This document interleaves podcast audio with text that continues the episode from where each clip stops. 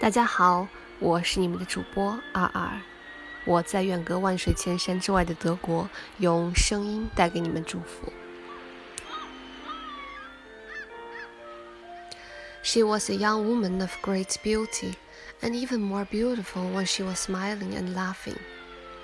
It was a dark day when she saw and loved and married the painter.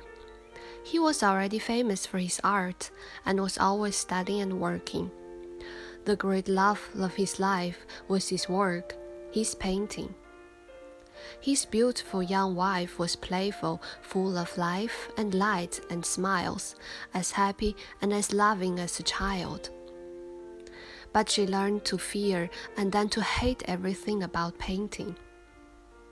Her husband's work was her enemy because it kept him away from her, hour after hour. So it was a terrible thing for her when he said he wanted to paint her portrait. But she agreed because she loved him and wanted to please him. For many weeks, she sat in a dark, high room where the light from above fell onto the painting and onto her.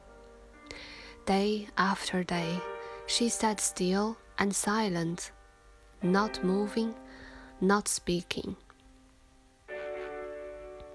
如果你喜欢我的声音，欢迎你评论、转发，也希望你能够关注。谢谢你们的收听，我们下次再见。